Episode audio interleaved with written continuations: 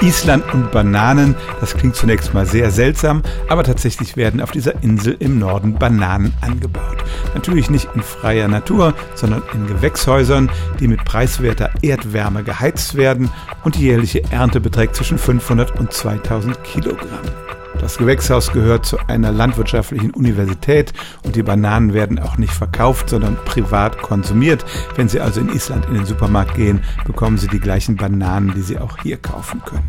Ist das nun die größte Bananenplantage Europas? Ja, sagen die Isländer, denn Spanien produziert zwar auch Bananen und das sogar in größerer Zahl, aber die werden auf den Kanarischen Inseln angebaut und die gehören zu Afrika.